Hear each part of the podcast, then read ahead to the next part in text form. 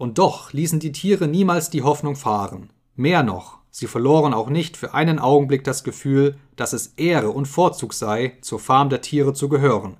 Noch immer waren sie die einzige Farm in der ganzen Grafschaft, ja, in ganz England, die Tieren gehörte und von Tieren bewirtschaftet wurde.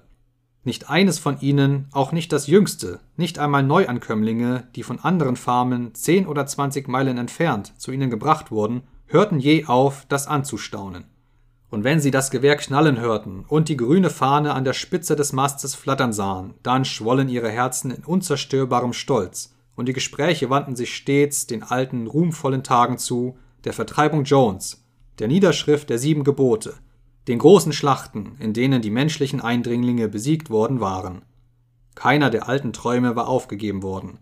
Der Republik der Tiere, die Major vorausgesagt hatte, wenn einmal die grünen Felder Englands nicht mehr von Menschenfüßen beschritten würden, galt noch immer all ihr Glaube.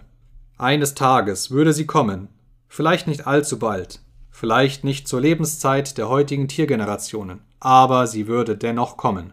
Selbst die Melodie von Tiere von England mochte insgeheim da und dort gesummt werden. Jedenfalls war es eine Tatsache, dass alle Tiere auf der Farm sie kannten, wenn auch kein einziges gewagt hätte, sie laut zu singen.